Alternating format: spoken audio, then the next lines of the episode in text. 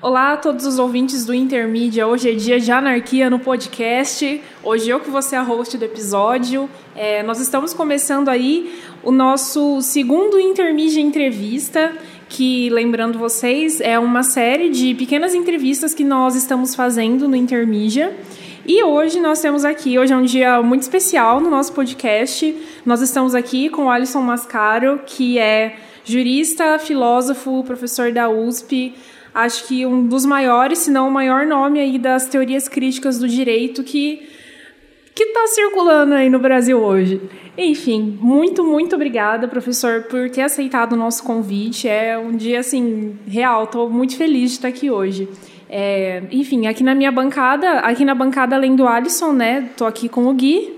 Oi, gente, tudo bom? Queria mandar um abraço pro nosso amigo César, que tá voltando agora pro Brasil e falar que tá com saudade lá em casa, tô sozinho faz um mês quase, mas em breve ele tá de volta e infelizmente vai perder essa chance de entrevistar aqui o professor Alisson Mascaro, mas com certeza acho que ele tá confiando na gente, né? Com certeza Sim, acho, César. apesar da contradição. Eu é te zoei, mas eu tô com saudades também.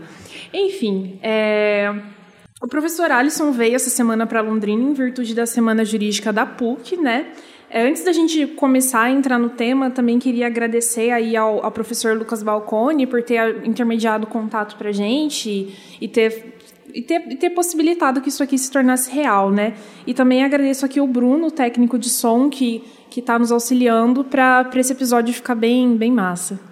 É, não estranhem a complexidade da gravação, mas é um caso especial. Sim.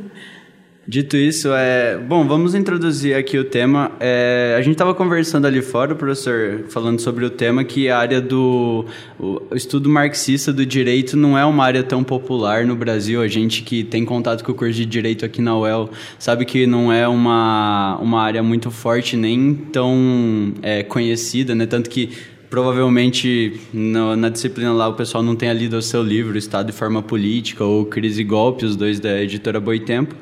Mas a pergunta que fica é: a gente está num momento de crise, não só no Brasil, não só no mundo, mas uma própria ideia de crise da democracia representativa, da democracia liberal. A minha pergunta para você, então, é como que a gente pode é, utilizar a teoria da derivação das formas ou entender o Estado como uma forma política para pensar e compreender a crise mundial do capitalismo, da forma política, do Estado e tudo mais? Minhas saudações, Isabela, Guilherme, todas e todos que nos acompanham. Esta sua indagação, meu prezado Guilherme, sobre como pensar o mundo e a crise de hoje por meio de formas sociais, dá o ensejo de subirmos uma casa, subirmos um andar naquilo que é o posicionamento político acerca do nosso mundo nos dias de hoje. Existem pessoas que mal lidam com o campo da política, então elas pensam sobre a política aquilo que o senso comum pensar. E por isso, via de regra, em qualquer sociedade do mundo, a política quase tem um efeito manada. Quando as pessoas vão todas para um caminho, praticamente todas vão mesmo, porque é uma espécie de avalanche.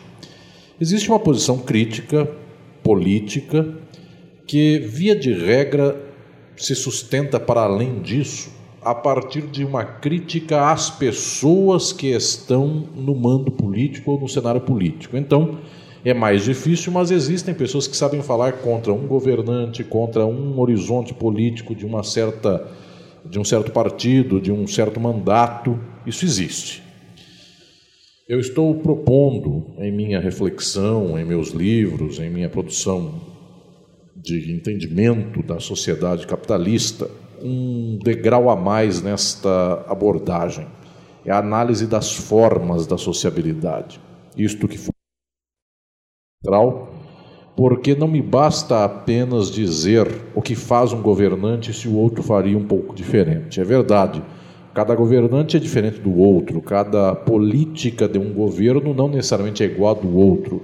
Umas são melhores, outras piores. O problema central, no entanto, é o fato de que a organização do Estado se dá a partir de uma forma de relação social específica que é capitalista.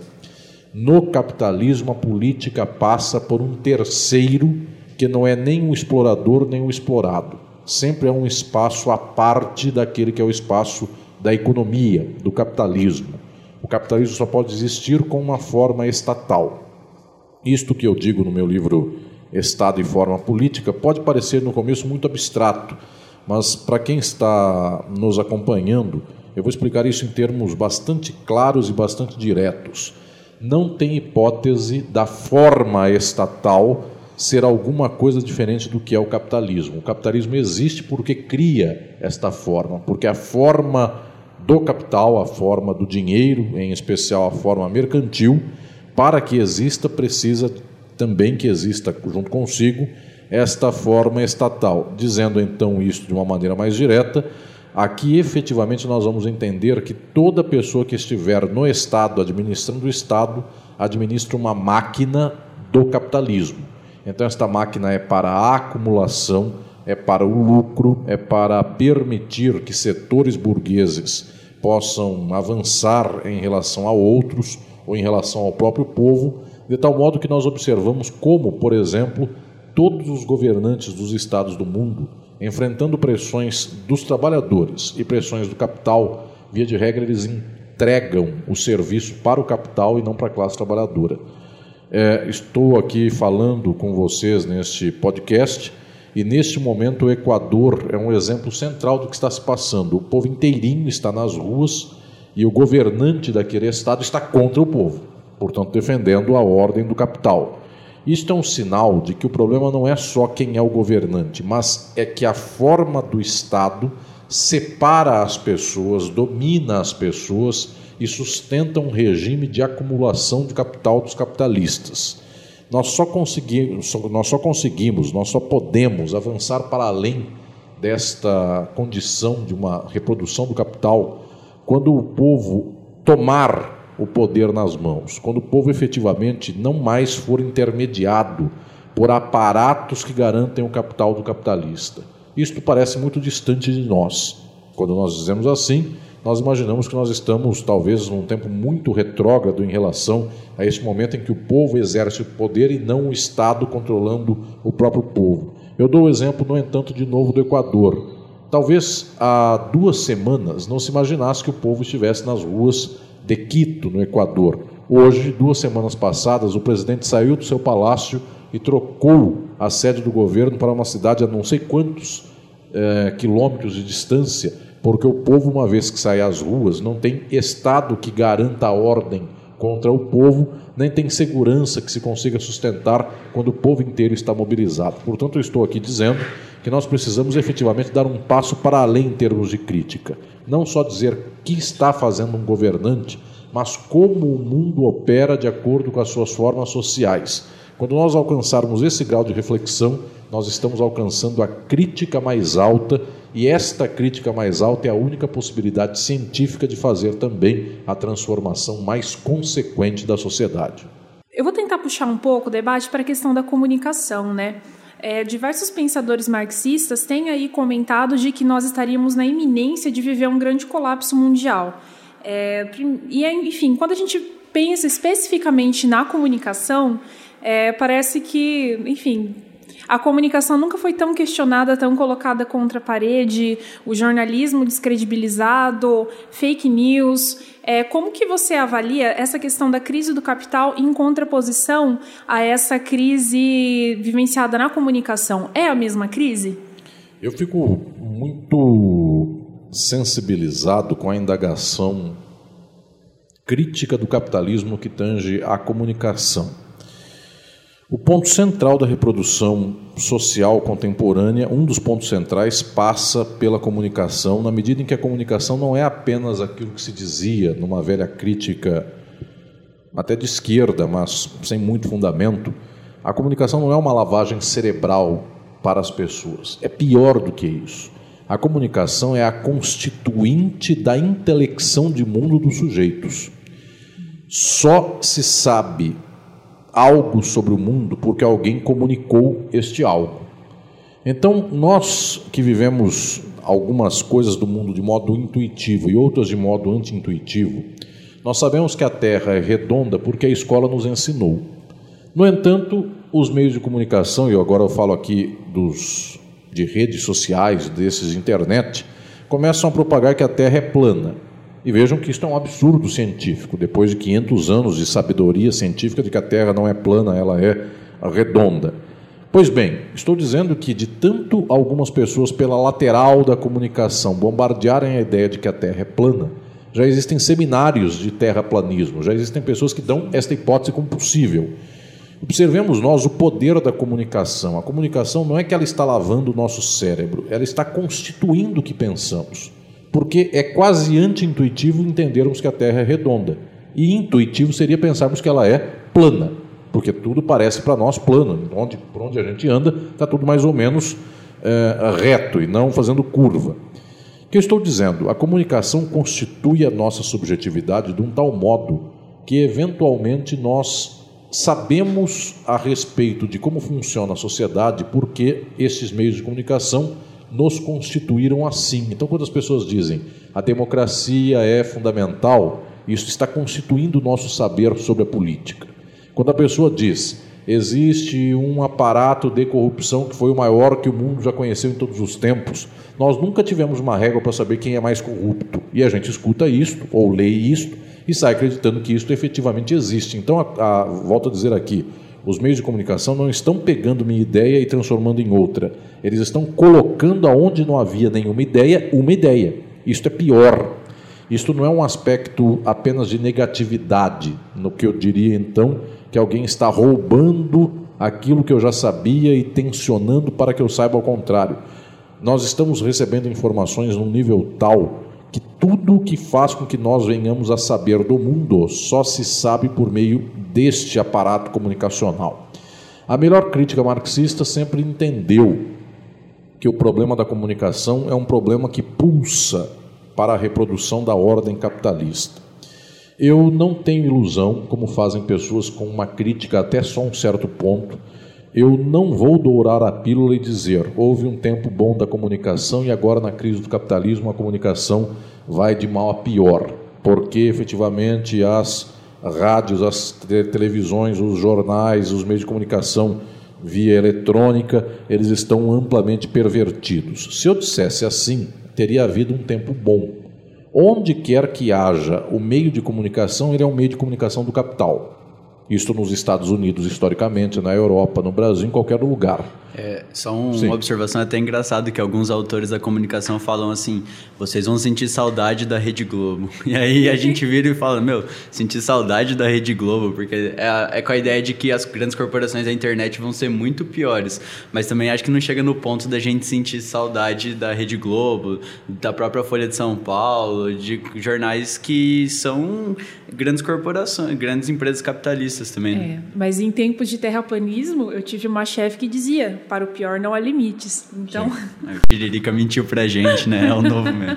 Agora, quero dizer com isso que efetivamente a comunicação nunca teve um tempo bom no qual ela tenha sido imparcial. Ela é uma ordem, inclusive, de disputa econômica da sociedade capitalista. São empresas que destroem empresas mediante noticiários a seu favor ou contra outra é, são disputas, inclusive no plano político, são questões que se dão aqui numa ordem social na qual sempre o interesse da própria sociedade não se levanta para aquilo que seja democrático, popular ou o melhor interesse.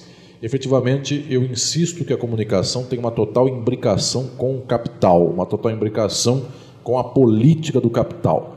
Agora, esta imbricação tem fases. Isto eu também anuncio no meu livro Estado e Forma Política.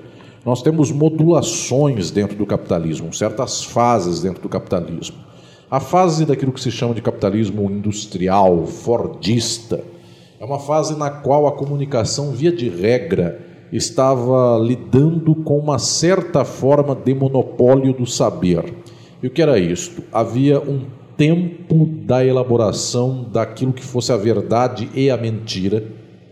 Observem que eu estou falando quanto a isso. Tem o tempo de fechamento de um jornal impresso. Então dá para se comunicar falando com o dono da empresa, falando com o líder do partido político, com o prefeito, com o governador, com o presidente ou com os seus prepostos e dizendo: a notícia em seu desfavor é essa, como vamos falar em sentido contrário? Então tem o tempo de fechamento. Imaginem vocês que um fato muito gravoso, a imagem de alguém, aconteceu três da tarde. Tem até sete da noite para tentar tornar isto que é absurdo alguma coisa palatável, tentar já dar resposta antes de fazer o fechamento diário do jornal. Com a internet, com o mundo do pós-fordismo, efetivamente o tempo se acelerou. De tal sorte que nem o chefe de redação poderá se comunicar com o presidente da República, ou com o seu ministro, ou com o seu preposto, ou com o secretário de governo do município, para saber como vai fazer de modo diferente. Eventualmente, a empresa que pede com que a notícia seja dada é, a seu favor e não contra si, imaginem um exemplo como o da Vale do Rio Doce, quando acontecem as tragédias como a de Brumadinho e de Mariana. Estou pensando aqui já no grande capital. A forma de noticiar tudo isto, às vezes não dá tempo de se comunicar com o CEO da Vale do Rio Doce, que naquele momento está na China, está na Suécia e a barragem se rompeu. Agora eu proponho uma coisa pior. O capitalismo controla inclusive o nível ideológico daqueles que são os sujeitos agentes da comunicação. E isto, meus prezados e prezadas, é talvez a fronteira mais difícil de se voltar atrás. Porque ao invés de eu perguntar para um CEO da empresa o que ele gostaria que saísse como notícia quando rompeu a barragem de Brumadinho, ao invés de eu dar um noticiário sobre a tragédia do pronunciamento de um presidente da República nas Nações Unidas para te perguntar como é que tem que se pronunciar, como é que eu tenho que narrar de modo melhor, agora vem aquilo que eu vou dizer que é o limite trágico do pós-fordismo. Os jornalistas já estão constituídos pela mesma ideologia do capital, de tal sorte que eles já sabem de antemão, eles pensam assim também, quem são os amigos e quem são os inimigos. Então não preciso nem perguntar para alguém, eu já penso assim.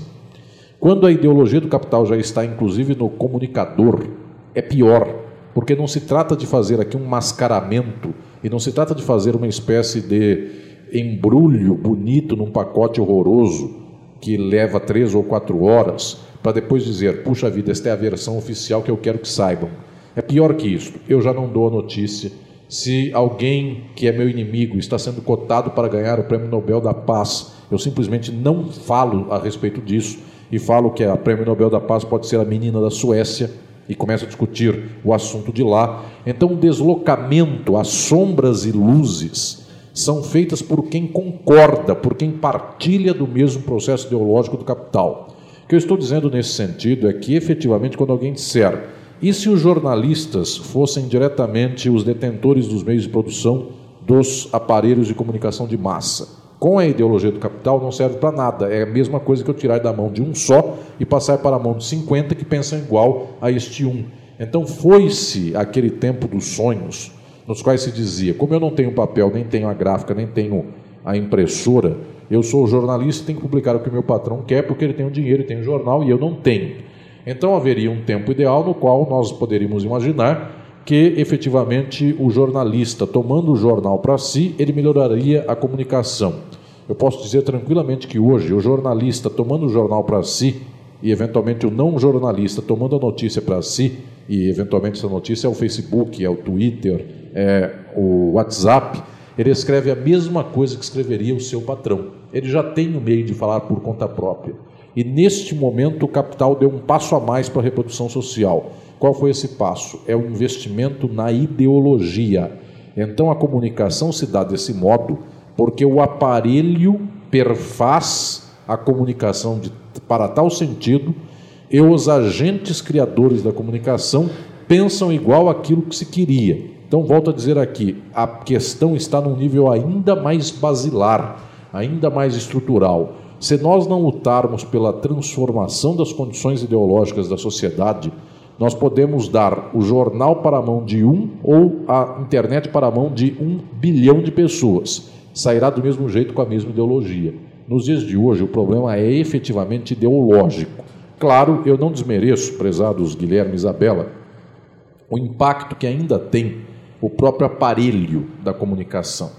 Porque efetivamente, em muitos locais, por exemplo, do Brasil, alguém que tem um carro, um automóvel e se desloca do trabalho para casa, ou da casa para o trabalho, ou do trabalho para a faculdade, ou qualquer coisa assim, ele compulsoriamente tem que receber um bombardeio praticamente monopolístico do que é informação jornalística. As rádios são mais ou menos a mesma coisa, são todas elas de direita, são todas elas reacionárias, não tem opção. Eventualmente a pessoa só escolhe com que jornalista quer ouvir tal ou qual notícia. E basicamente a música também é uma espécie de monopólio, para falar aqui nos termos do rádio, daquilo que seja a música standard padrão mais palatável ao senso comum. Então, basicamente, é uma música de corno, seja uma música de corno de sertanejo universitário aqui no Paraná, lá no meu estado de São Paulo, ou no Mato Grosso, ou em Minas Gerais, ou em Goiás, ou é uma música de corno ao estilo gaúcho no Rio Grande do Sul, ou é uma música de corno ao estilo forró no Nordeste. E, eventualmente, lá no Norte, a ideologia é do corno tá uma tá ideologia feita aqui do corno na forma de carimbó. Vejam, muda o estilo, mas basicamente o que é o assunto de uma música? O assunto de uma música é ele vai pegar ela, ela traiu ele, ou algo assim. Isto não é nem a ideologia do corno, mas é pior do que isso, é uma ideologia de que não se pode falar nem narrar acerca da política, acerca da sociedade. Só se pode falar acerca desse horizonte muito medíocre que é do relacionamento monogâmico e suas crises. Alguém pegará alguém, alguém estará em crise com alguém, e se está em crise com alguém, bebeu, dormiu na praça, e etc, etc, etc. Varia só, volto a dizer aqui, a, o estilo musical, e todos os estilos são mais ou menos desgraçados de norte a sul do Brasil, e também não estou ofendendo o meu país, porque o estilo dos Estados Unidos é a mesma desgraça, apenas na versão rap ou na versão música pop estadunidense. Dito isto, o problema é que há uma ideologia que vai variando conforme o aparelho. Eu não estou desmerecendo a luta pelo aparelho da comunicação, porque quando há uma rádio diferente, esta rádio eventualmente alcança um público ainda que residual que pode não ouvir aquela notícia, que ao invés de ouvir música de corno, eventualmente escute é, eventualmente João Gilberto, eventualmente Tom Jobim, ou até, quem sabe, alcance um Mahler, alcance um Wagner, um Verdi, uma música erudita. Isso seria fundamental se houvesse 10% da população de qualquer cidade do Brasil que pudesse optar por escutar música clássica, ou bossa nova, ou eventualmente qualquer coisa um pouquinho melhor, eu já salvaria alguma franja da população. O fato é que compulsoriamente as pessoas não têm outra opção a não ser esta. E também o Facebook, este aparelho, ele por si só, dá para a pessoa o que a pessoa quer ouvir e massacra esta pessoa nos termos do que ela quer ouvir. São as bolhas. Então, o algoritmo que me leva só é, ter notícia daquilo que já se sabe que eu gosto. Efetivamente, eu ainda creio que existe, existe uma luta pelos aparelhos. Só que eu não faço só essa crítica. Isabela, quando me pergunta sobre a comunicação, eu lhe digo que a disputa é pelo aparelho, sim, pela possibilidade de pluralidade de aparelhos, só que pior do que isso, é a disputa pela ideologia porque por mais democráticos possam ser, não são, mas ainda que virtualmente pudessem ser os aparelhos, via de regra a sociedade pensa exatamente nos termos do capital. O que isto quer dizer? A empresa produz benefícios porque dá emprego ao trabalhador. Então a Vale do Rio Doce destruiu Brumadinho, mas também não podemos falar mal da Vale, porque a Vale patrocina causas tais e quais, e muita gente progressista está vivendo de patrocínio da Vale do Rio Doce, e eventualmente as famílias que não tiveram filhos que morreram lá na tragédia de Brumadinho, tem pessoas que dependem do salário da Vale do Rio Doce. Ou seja, nós estamos reféns da ideologia do capital, por melhores sejam os aparelhos ideológicos. Então são duas disputas. A disputa da aparelhagem, eu volto a dizer, não abandonem essa disputa. Países que fizeram a disputa do aparelho estão menos reféns da crise do capital nos dias de hoje, esta crise extrema. Eu dou o exemplo do Equador. O Equador, por ter feito algum pequeno progresso ao tempo do Rafael Correia, tem um povo mais mobilizado. A Venezuela, com toda a campanha massacrante contra a Venezuela, ela não caiu ainda como caiu o Brasil, como caiu a Argentina, porque lá efetivamente houve uma variabilidade de aparelhos de comunicação. Lá tem a Telesur. A gente não tem nada no Brasil que pareça a Telesur. Faz diferença lutar para termos aparelhos de comunicação outros. Mas faz mais diferença ainda lutarmos pela transformação da sociabilidade. Porque, volto a dizer, quando nós dermos qualquer microfone na boca de qualquer pessoa, nem em sociedades capitalistas em geral, essas pessoas vão confirmar a ideologia do capital, só muda o estilo. Então é fundamental que a comunicação seja pensada a partir de como o capitalismo produz coisas. O meu orientando, que é daqui de Londrina, o Lucas Balcone, que está aqui presente e é, fez o ensejo deste contexto de gravação aqui desta entrevista, tem uma pesquisa que foi orientada por mim em, seu, em sua pós-graduação a respeito de um grande pensador que é Gilles Deleuze. E Deleuze fala muito, em muitas ocasiões, sobre como o capitalismo constitui o nosso desejo. E efetivamente a comunicação serve quase sempre como constituinte do desejo das pessoas. As pessoas querem confirmar, inclusive, que as outras também pensam. Todo mundo é fascista de tal sorte que então um que não é, ele deseja ser como seus amigos. O problema não é o fascismo, não é que ele goste do fascismo, ele quer ser simplesmente enturmado. Ele quer não ficar sendo a ovelha desgarrada da família. Então, ele quer também poder compartilhar desse espaço. Olhemos, olhemos nós, a comunicação tem criado desejo nas pessoas. Os meios, inclusive de propaganda e marketing, são meios de criação de desejo. Aonde está a luta progressista, transformadora, radical, crítica? Está em produzir o desejo para além do que o capitalismo tem produzido. A comunicação tem que servir como uma arma para além desta constituição do reacionário. Ela tem que efetivamente postular o desejo de saber melhor, de saber de outro modo. Então, eu ainda insisto no papel central que tem a comunicação, seja para estruturar o capitalismo, seja para fazermos a luta de superação do próprio capitalismo. É, dá gostinho, dá vontade de ficar mais aqui, mas, gente, vamos encerrando aqui, até porque a agenda do professor está bem cheia, tem palestra hoje à noite. Quem quiser, provavelmente quando vocês ouvirem já vai ter acontecido a palestra, mas Sim. tem outras formas de ver. Tem vídeos no YouTube, tem outros podcasts que você já participou, a gente pode deixar linkado aqui na descrição algumas coisas. Mas vou pedir só um encerramento.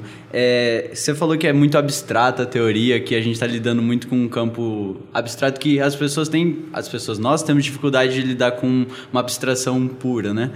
É, o que, que você daria de recomendação para quem quer começar a ler agora uma crítica nesse sentido das formas sociais? Não que seu livro seja difícil, mas ele é bastante abstrato no começo, então pode ser que a pessoa pegue para ler e não consiga desenvolver sem uma orientação, sem uma. É, assistir algum vídeo, ver alguma coisa, tem alguma introdução que você deixaria de recomendação para fechar aqui? Sim, é, veja todo que me escuta nesse momento forjar o entendimento de como funciona a sociedade é sair do senso comum. E então, se todas as informações que vêm de modo mais fácil para nós são aquelas que confirmam que a sociedade capitalista está certa, que a meritocracia existe, que alguém que eventualmente é trilhardário foi porque ele trabalhou e a gente esquece que é simplesmente o capital e a herança que passa de pai para filho e não a impossibilidade esta real de que alguém que está cortando cana e eventualmente esteja ouvindo este meu podcast nesse momento, esse alguém de tanto cortar cana será o dono da fazenda ou da usina, isso é impossível. Mas as pessoas compram esta noção de meritocracia. Romper com tudo isto é algo que, volto a falar, é anti-intuitivo. E para nós podermos alcançar o nível da ciência e da verdade, é preciso efetivamente fazer um processo de libertação e de alcance de ideias que não estão tão imediatamente a nosso dispor. Eu recomendo a todas e todos que me escutam que façam seriamente a leitura dos livros. Aquele que quiser ser marxista e alcançar a compreensão de como funciona o capitalismo deve ler as grandes obras do marxismo. Então, efetivamente, eu recomendo aqui que possam fazer este início de trajeto existem pessoas que gostam mais de alguns assuntos do que outros. Então, procurem saber quais são as grandes obras do próprio marxismo que trabalham com alguns temas, não trabalham com outros temas. Procurem avançar nesta compreensão em termos daquilo que seja mais palatável a seu saber. Efetivamente, em algum modo, nós precisamos chegar ao próprio Marx.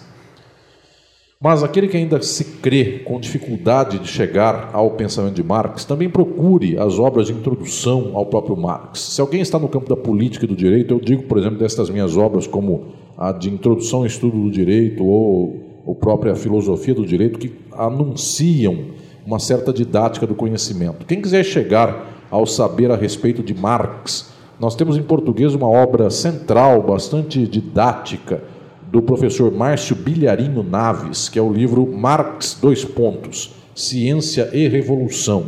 Livro fundamental, didático, com todos os ensinamentos centrais para chegarmos às questões do marxismo e do pensamento de Marx, de como Marx desenvolveu a sua crítica.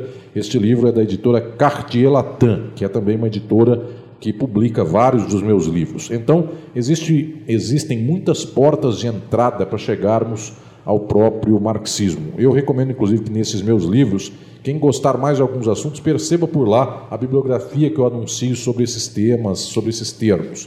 Efetivamente, é preciso fazer esse processo de leitura. Alguns vão dizer, mas a leitura é difícil e eu tenho dificuldade em perder tempo para ficar lendo conceitos abstratos, gerais, ou coisas que não são muito imediatas do dia a dia.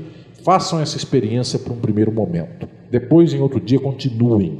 No prazo de pouco tempo, haverá uma espécie de vício por saber ler e pensar de modo melhor. Aquela ou aquele que conseguiram passar por esta ponte e chegaram do lado de lá, essas pessoas nunca mais voltam para trás. O saber não se tira da gente. O conhecimento científico de mundo fica efetivamente pulsando em todas e todos nós. A pior tristeza da sociedade capitalista é que as pessoas não entendem o que se passa com elas, com a vida delas, com a vida de quem está ao lado delas e com o mundo.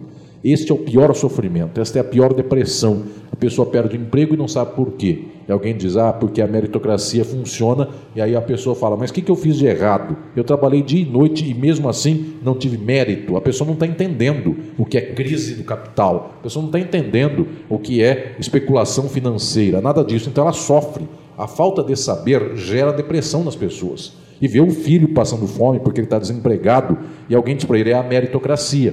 Você não teve mérito. Então, meu filho passa fome porque eu fui incompetente. O que é a minha incompetência? Se eu acordei toda manhã e trabalhei até de noite. O que faltou fazer? As pessoas não estão entendendo. Quando não, para a maior parte das vezes, as pessoas dizem: faltou fé em Jesus. E eventualmente Jesus é que dá o emprego, ou algo assim. Ou então, a família está sendo pervertida. Por quê? Porque pessoas homoafetivas estão adotando crianças que não fossem elas morreriam à míngua, sem um orfanato inclusive, porque as famílias que os outros consideram as tradicionais não adotam. Então, observem, as pessoas simplesmente não, não, não, estão entendendo a realidade desse mundo. Falta efetivamente a essas pessoas ciência.